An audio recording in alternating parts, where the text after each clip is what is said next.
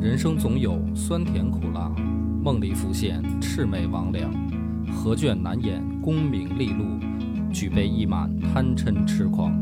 野史下酒四电台，道出不一样的精彩。本节目由优琴家居天猫旗舰店冠名播出。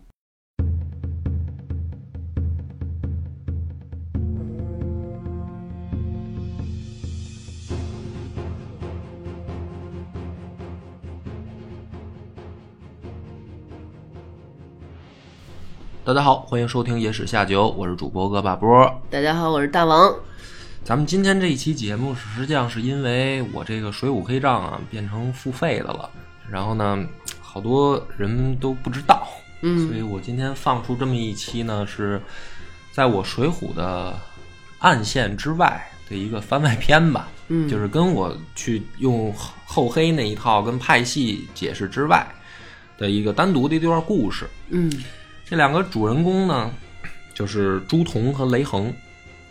这个朱仝跟雷横呢，他们俩是相当于宋江的兄弟，嗯就是宋江还在这个郓城县做押司的时候，嗯然后朱仝跟雷横他们两个都都头嘛。啊这个都头呢，在县衙里面可以说是呃分管一摊儿嘛，嗯就是你出事儿了，县衙里面需要人去办差的时候，嗯嗯很多时候就交给这个都头。啊、哦带着一帮什么捕快啊，或者叫土兵吧，就是出去办事儿。嗯说不好听一点儿呢，就是官府养的 狗啊。哦但是这种说好听一点儿的，就是首先这样的人他一定是有一定的武艺，就哦，是因为你碰对上的对对可能是比如说江湖江湖上的悍匪啊，对对或者怎么着，就武松嘛，嗯武松他就是武都头嘛，嗯所以这哥俩呢，其实功夫都不错，嗯跟宋江关系也挺好。嗯但是呢，他俩实际上是在就是宋江上山以后，还是游离在土匪的之外的。就是我还是希望我在宫门里面，我好好办差，然后而且呢，灰色收入也不少。哦所以呢，这个故事发生的就是有一回啊，小喽啰就抱过来了，嗯说山下呢猪头岭，就是梁山，它等于在山下面有一小酒店，嗯这个小酒店就相当于对外的联络情报站 嘛，就是明白就是那种嗯看过《潜伏》吧，那 个联络点儿联络点儿。嗯说这个酒酒店里边的这个猪头领，就是朱贵呢，扣住一个人，嗯然后这个人呢，他说他自称是雷横。嗯那宋江一听说这是我兄弟啊，嗯就是我在运城混的时候兄弟，说那赶紧咱们就下山，嗯然后看看兄弟怎么回事儿。嗯这个去了以后呢，雷横说：“哟，大哥，想不到是这个在这儿啊，这书里边写的呢，说白了就有点装蒜了。嗯你想啊，雷横能不知道宋江在在梁山上吗？是他肯定知道，嗯搞得好像是说误打误撞，啊然后进了你们的这个情报点了，嗯然后被扣住了。实际上呢，从他们后来的一番谈话，你就可以听得出来，就宋江跟晁盖他们两个肯定跟雷横说的就是说，兄弟上山吧。”嗯然后咱们一块儿吃香的喝辣的啊，不比你在这个宫门里当差强吗？那雷横呢就说说那肯定不行，我呢还是希望好好当我的这嗯公个务员儿公务员儿，对啊，我还现在还不想落草为寇。然后呢，宋江跟晁盖就拿出一大包金银给雷横了，雷横就高高兴兴就走了。哦所以呢，你从这儿你就可以听得出来，就是这个雷横他是误打误撞来的吗？他不是，嗯他跟之前啊去押着刘唐到这个晁盖的庄上是一回事儿。嗯就这样的人，他在江湖上一定是黑白两道通吃，嗯所以他跑到这个梁山的情报点来呢，他就知道说嗯哥哥肯定得给我点儿这个甜头儿甜头儿，给我点儿零花钱花。嗯那么这个扣呢留在这儿，就是雷横他就回到这个县县城里了。嗯回去以后呢，有一天他没事儿嘛，嗯就是底下有一小弟，就过来说啊，说咱们这个勾栏里面新来了一个粉头儿，嗯哎，叫白秀英。这个勾栏是什么呢？其实就是宋代的这个娱乐场所，嗯不能把它直接想象成青楼，不是一回事儿啊。它实际上更像是说小剧场，哦哎，这个小剧场呢，但是嗯，它里边的这个表演人员，嗯那肯定就是一些这个小美女。嗯这些小美女呢，平常就是唱戏呀、跳舞啊，然后吸引这个老百姓来这个小剧场来消费消费。嗯哎，它跟青楼妓院是两回事儿。青楼妓院是哦我就等于咱们就陪你喝酒吃饭，然后嗯更高更高一点的说，你砸的钱到位的时候，咱楼上开、开房，嗯嗯是吧？所以勾栏瓦舍跟青楼是两回事儿。那么这个小弟跑过来呢，就是说，用咱们现在话说啊，就是新来一小明星，嗯啊，这个才艺双绝，嗯那个你去看看。呃，雷恒呢也没事儿，嗯他就跑到这个厂子里面。嗯但是呢，他有一个问题就是，他在这个县衙里面做都头啊，平常说白了，不管是老百姓也好，嗯甚至说这个官面上啊，还是地方上的人啊，都会让他三分。所以这哥们儿呢，到了以后，直接就坐在了这个青龙位，就是相当于这个嗯你左边的那个就是头头一排，哦，明白吧？就比如说咱们去那个，个看相声那种小剧场，嗯嗯，它肯定是前面有几个茶桌，嗯然后人家围着，然后后面可能是大的观众席，就散座嘛。嗯那么在这个勾栏瓦舍里面，相当于雷横直接进去就坐在头里面了。嗯然后呢，这个白秀英就出来开始唱歌跳舞，嗯大家呢也都热烈欢呼。嗯那他唱完了之后呢，他就要拿着这个，就你就想象那个就是托盘儿，嗯，他就要来下面就转一圈儿，要一圈钱，要一圈儿钱。嗯这这个要钱的时候呢，他嘴里边就得念的，就是你看德云社那套，没有君子不啊养艺就人是，唱着太平歌词就下来要钱。 嗯那他这个雷横等于坐在头一位，嗯他就肯定先要走到头一位来。是，为什么呢？说在宋代这个规矩是这样，就是说你要打一样儿，哦，哎、就是说你头位的肯定是最有钱的、最有身份的，嗯那你给的多呢，后面的慢慢慢慢人家就会掏一些。嗯嗯结果呢，这个雷恒说说我我没带钱，然后呢，这个白秀英就脸上啊就有点儿挂不住了不乐意了，嗯就是他有两层意思啊。嗯第一个是，你坐在头一位你不给钱，我后面我怎么要，嗯对吧？对呃，那人家说他他都不给钱，那我也不给了嗯，。是是，他这看那么真着，他都不掏，对，第二个呢，这白秀英想的就是说，你来看戏，嗯你一分钱不出，那你这不就是相当于砸场子吗？嗯就是我靠这个东西是为生的。嗯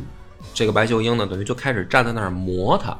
啊，就是说客官你怎么可能呢？哎，一看你就是嗯是有身份啊，就是这意思就是说你不可能没带钱。嗯那么咱们这时候就要讲，就是说读《水浒》的时候就会有这种偏差。第一种人呢，他就认为雷横没钱，嗯是吧？就想象说英雄好汉嘛，他这个没钱，他这个清白嘛，不没有灰色收入，嗯所以作者就很聪明，他生怕你这么想，他就提前写了，说人家在梁山下面是拿了大包金银回来的。嗯啊就，这第一个，就先从作者用这种剧情的安排就告诉你了，雷横不是没钱。嗯那第二个容易想的就是说，雷横可能比较人比较耿直，嗯然后这个啊不懂这一套规矩，嗯那么这个也不对，就是你想这个小弟啊，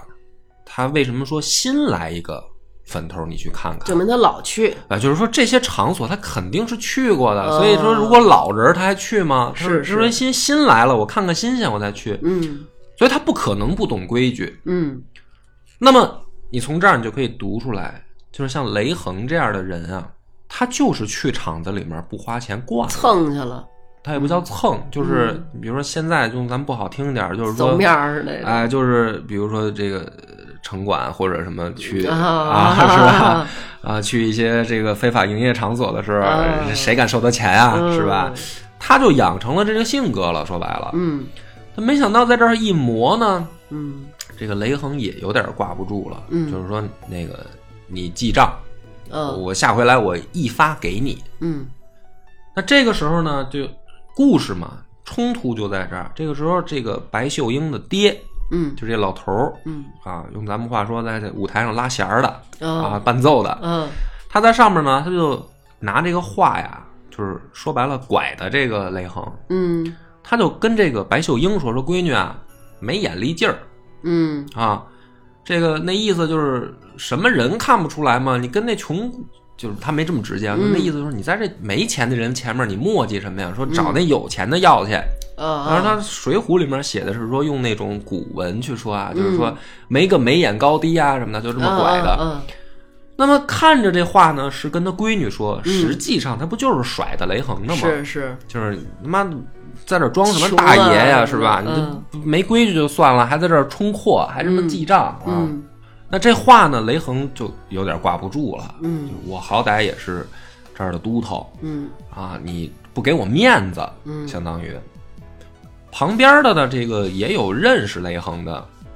就劝这老头儿，嗯就是说说话别没大没小的，注意点儿，说这是都头，嗯啊。这个时候呢，这老头儿就来劲了，就是你要是没有人在这个旁边啊，是劝是劝吧啊还好点还儿，好点儿，就是嗯就过去了。对，他越劝呢，就越觉得说你有什么了不起，你是县太爷呀。结果呢，这个雷横呢就急了，上去以后呢，就把这老头儿给打了。嗯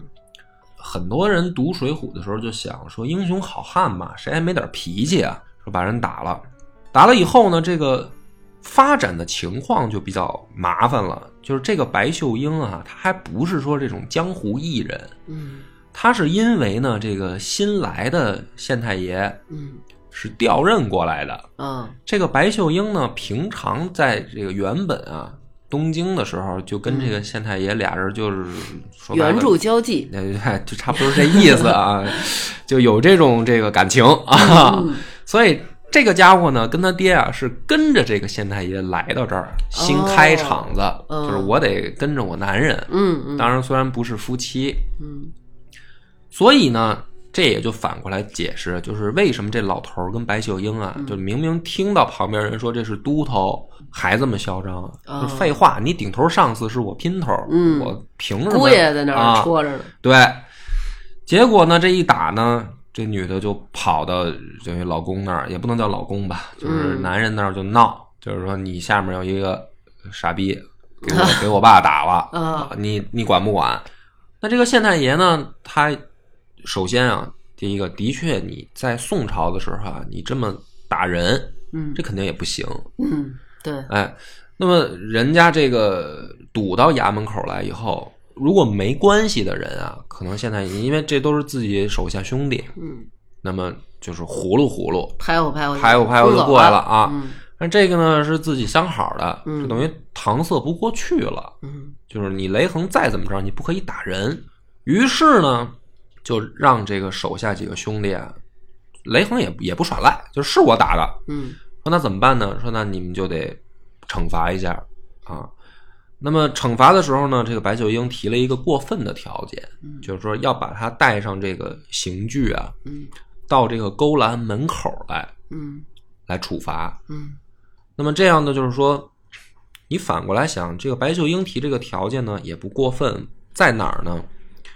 就是因为如果有人不给钱，还把我爹打了，如果不这么处罚的话，今后我这厂子谁都可以来欺负我，嗯，有道理，对？吧？嗯就是说，我不去跟这些老百姓说什么，我跟县太爷认识，我也不可能这么说。虽然你们知不知道那是一回事儿，但是我一定要让人家感觉是说我在这儿是受法律保护的吧？对起码，嗯所以呢，但是这件事儿对于雷横来说就更跌面儿了。嗯就是我操，我还等于让人在大街上，然后给夹在那儿。是所以一开始的时候呢，这个因为手下的小哥几个也都关系不错，就是没给他真正上那么紧。嗯就是雷横就往那儿一戳，底儿啷当的站着也行。嗯这个白秀英呢就不乐意了，她呢就把这个几几个手下看雷横的叫过来，她就动用自己这个关系的方式说说，你知不知道我认识你们县太爷？就是你们你们现在让你们干这个事儿，你们要是不好好干徇私的话，那对不起，那我就要去跟我男人说的说的了。明白，那这哥几个呢，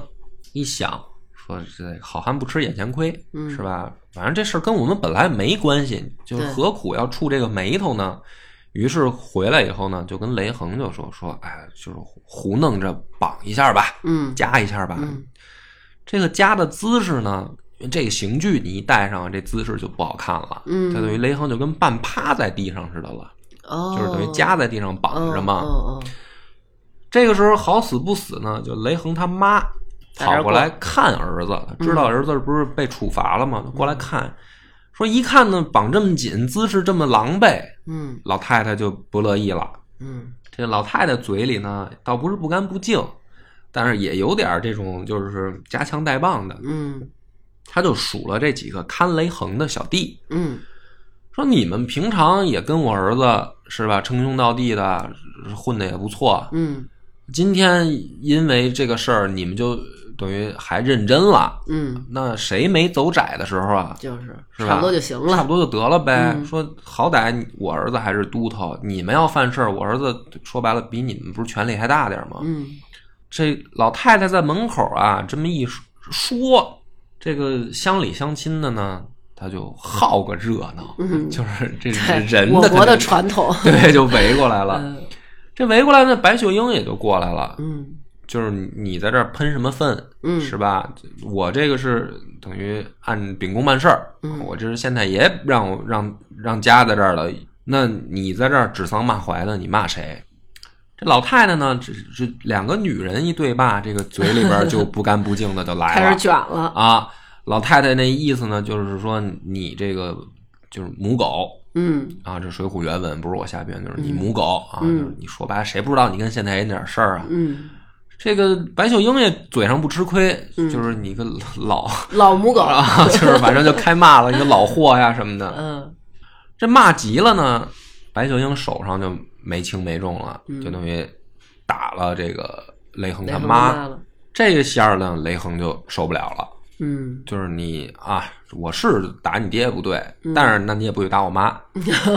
所以呢，这个身上有武艺的人呢，那他他就跟这个嗯女人不一样了，女人只能跑去告状。这雷横身上本来带这家嘛，嗯直接照后脑就给这女的来一下，直接就开瓢了，嗯咣当这个 就扔街上了，嗯人就死了。那这一下就是人命官司嘛，就把这个雷横重新又弄到县太爷那儿。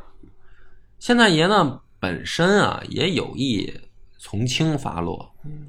但是这会儿呢，这个老头儿就不干了嗯啊！你又把我打了，好家伙，处罚一给我下，你闺女杀还给了我闺女杀了，那这事儿肯定不行。嗯于是呢，这个等于就下了死死囚了，这个就是必须得杀人偿命了嘛。嗯这时候呢，就引出来这个第二位，就是朱仝，嗯就是雷横这哥们儿。嗯朱仝呢一想说，兄弟，你这事儿我也听说了，而且呢，关他的时候呢，这雷横他妈就去牢里面就求朱仝，嗯，就是你们平常关系也不错，你想办法帮帮我儿子。还是这套话。哎，但是朱仝呢这个人就比较仗义，嗯就是说行，这个大娘你放心啊，我兄弟这事儿我管。于是呢，这个后面实际上朱仝做的从操作上来讲就更越越规矩了。嗯他等于私自呢，在押运的途中就把雷横给放走了。嗯咱们讲这两个人啊，你看雷横打人，朱仝放人。嗯如果从呃《水浒》之外，你去看的时候，你会觉得这两个人已经做的很过分了。嗯就是咱们不要管原因啊，不管是说因为这个老头儿骂雷横，还是怎么样，还是他们兄弟情，但是起码呢，从司法角度来讲，他们实际上行为跟恶霸已经没有区别了。嗯，都是违法。就是你去消费，你不带钱，对，然后你打人、杀人，杀人以后，然后你兄弟还把你放了。越狱。那如果说你像放在现在这个法治社会，嗯，你要碰上这样的人，其实挺恐怖的。对，就是暴徒了。对，嗯那么但是呢，放在《水浒传》的这个世界里面，你会发现呢，他们好像没有得到应有的惩罚，嗯而为什么？嗯就是因为这两个人知道嗯，做不出大天的事儿，其实最后还是有一个能保命的底线。雷嗯横保命的底线是什么呢？就是我有我有这样的兄弟能帮我周全。嗯虽然嘴上说啊说我大不了死了怎么着，但是实际上啊知道有兄弟帮忙。朱仝也一样，嗯我放了你，他实际上心里也清楚，我罪不至死，嗯，就我也不用偿命。嗯所以呢，朱仝的得到的这个结果就是把他给发配出去，因为你私自放跑犯人。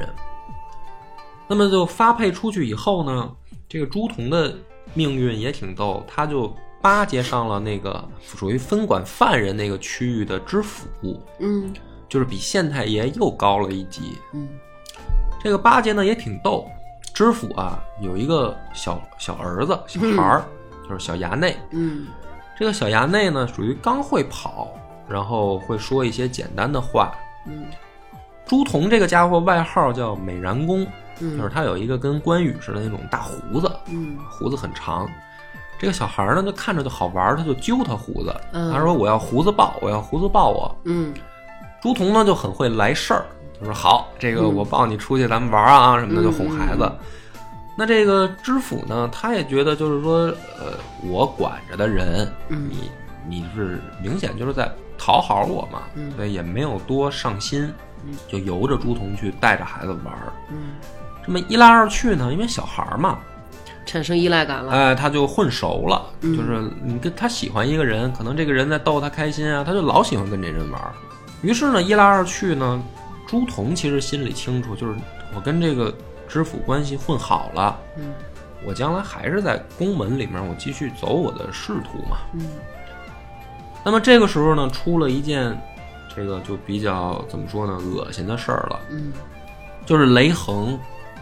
从朱仝放跑他以后，他不就跑到梁山上去了吗？嗯就也入伙了，就是我等于我犯了人命官司，我现在是在逃犯了，嗯我只能落草了。这个时候，他就带着梁山的人回来，想接朱仝。嗯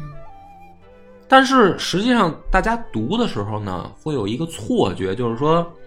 好汉不都是想聚在一块儿吗？嗯对吧？就是兄弟，咱们上山，然后大天天碗喝喝酒然吃后肉大秤分斤的。对，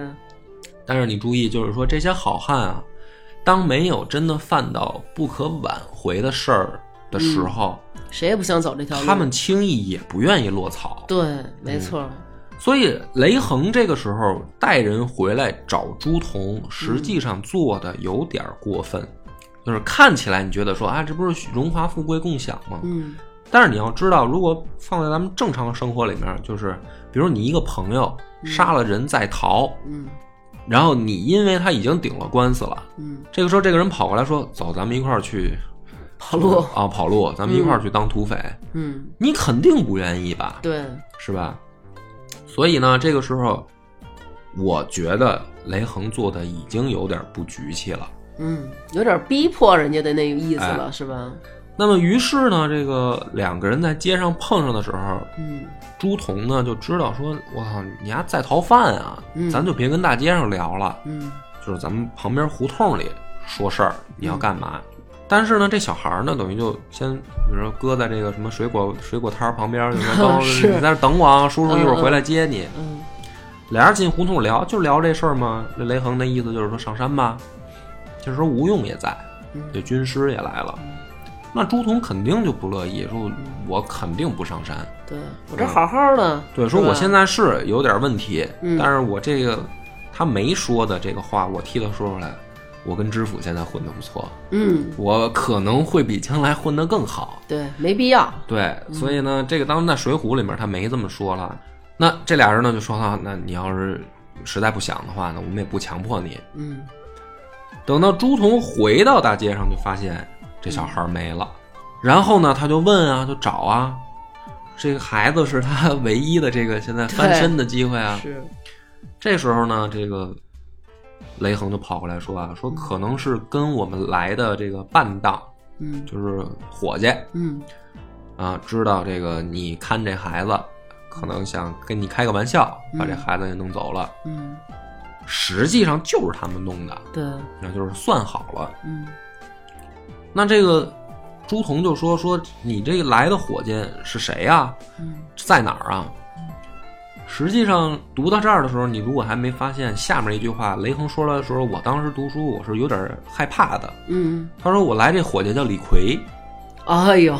就是你想想，如果说来的什么叫白胜，或 对者什么这个朱贵什么 的，你可能不觉得恐怖。你不觉得就是这个《水浒》里边，感觉只要是李逵一出场，就是嗯可能人家这个当事人，我好好的在世间生活，对，你就是逼我去梁山，真的是那种感觉。就是反正每次出事儿，只要李逵哎对出现，对这个事儿它一定会变得更糟。没错儿，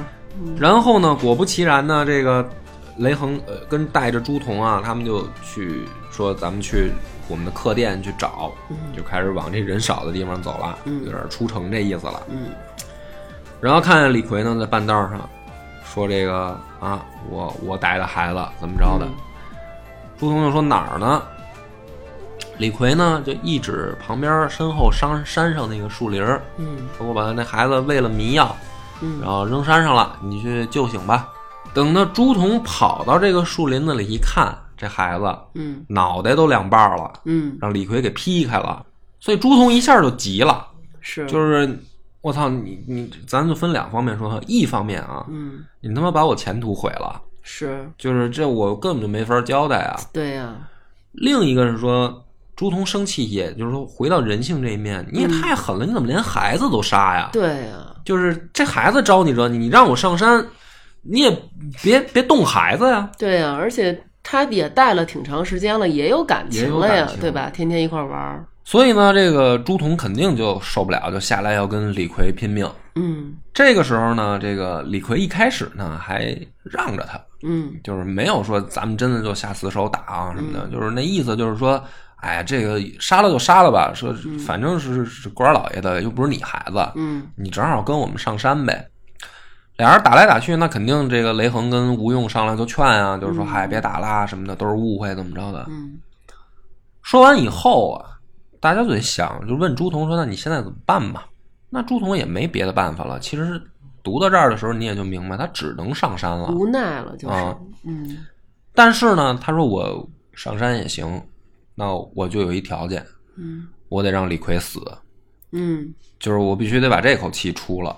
这个时候呢，李逵说一句话就非常恐怖了。嗯他说：“你跟我来什么劲啊？说这是大哥跟军师的主意，我就是出来做这事儿的。说我凭什么陪你陪他死啊？”嗯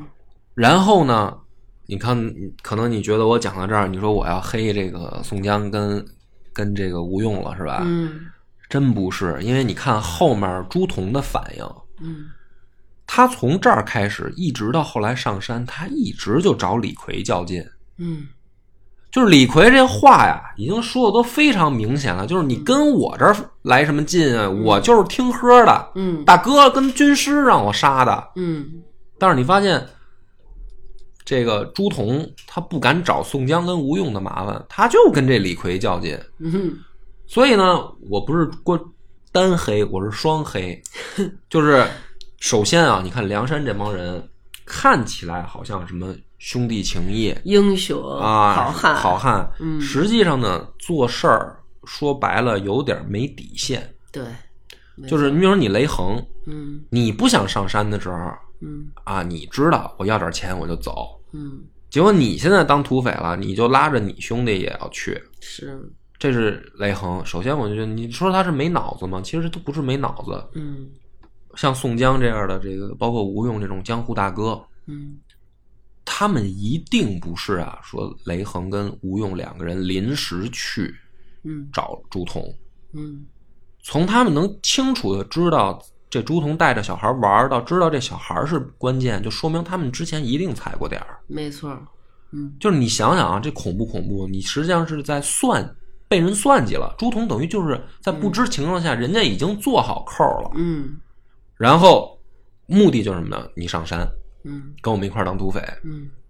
所以这帮大哥呢，其实你要这么想的话，你就明白有点儿为达到这个目的不择手段了，有点儿，对。嗯那么最后呢，就说这个朱仝其实什么狗屁好汉啊，嗯，就是你要真牛逼，那跟大哥对啊，你跟大哥豁呀、对，是吧？嗯你说不好听点儿，你不就是拿这孩子当跳板吗？嗯是吧？然后你好接着想着升官发财，你这个哈，你说是安生过日子，实际上你为什么在宫门混啊？嗯对吧？而且你发现这个朱仝在县衙里的时候，就跟知县关系不错，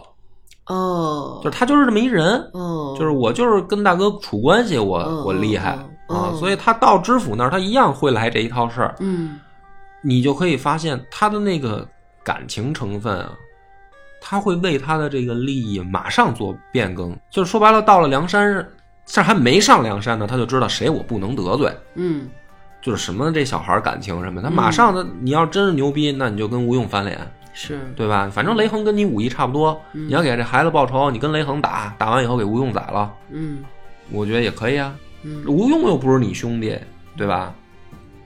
所以他没有，那就说明，其实这一伙人为什么讲黑账，我只是去从他的这个关系派系去讲，但是我不愿意去把这个人性的黑暗面讲出来。如果这么讲的话，我可以重新再开黑水浒黑账。就其实你发现每个人他都有这一面，是你比如说包括这个武松嗯杀嫂子是吧？你给你哥报仇杀嫂子，你就该怎么杀怎么杀呗，你为什么非得给潘金莲扒光了杀呀？嗯然后这个包括他调戏孙二娘也是，就是好像喝醉了，他也是一边打一边把人孙二娘衣服给扒了，嗯就是都有这种你是你一想起武松，你老觉得他不近女色，但是你怎么发现他手段那么变态呢？嗯，就其实我们就说这个，大家可能会说黑，但是你把它套在现在社会，你说有这么一人，不觉得可怕吗？这不就是一帮就是穷凶极恶的对暴徒吗？对，就是那种说白了是悍匪，对呀啊，就是我能跟你一言不合就拔刀，而且如果他真是汉的话，其实也不恐怖。怕就怕这些悍匪，他其实打算盘带脑子。嗯就是我要真是说我我就是亡命徒，嗯是吧？我不管不顾。嗯，他不是，他其实马上会根据自己的行下面要发生的情况，他做对调整。，而且还欺软怕硬。你看他们中间那个夺那生辰纲，还下迷药什么的，可见他们是一个有组织的嗯对黑社会团伙。对，所以呢，这个事儿呢，作为《水浒黑账》的一个番外篇，嗯然后今天，呃，给大家讲出来，跟我的那个主线剧情不相关，嗯所以看看效果呗。就是后面如果大家觉得这么好玩呢，我可以把主线之外的拎出来再单单讲讲。但是如果觉得有意思的，想听主线的呢，那就去看我的《水浒黑账》啊。那么感谢您的收听，再见。再见。如果不知道在哪儿听《水浒黑账》的朋友，可以来关注我们的微信公众号“柳南故事”，柳树的柳，南方的南。临近春节，如果要想送礼的朋友，也可以来我们的微信号上来买我们的酒水、千杯饮和百梦姐，一个四十二度，一个五十二度。春节前到货呢，是保证大家可以在春节前收到。不过，百梦姐的最早发货时间也要到一月十八号，而且数量有限，只有两百瓶。希望感兴趣的朋友早早动手。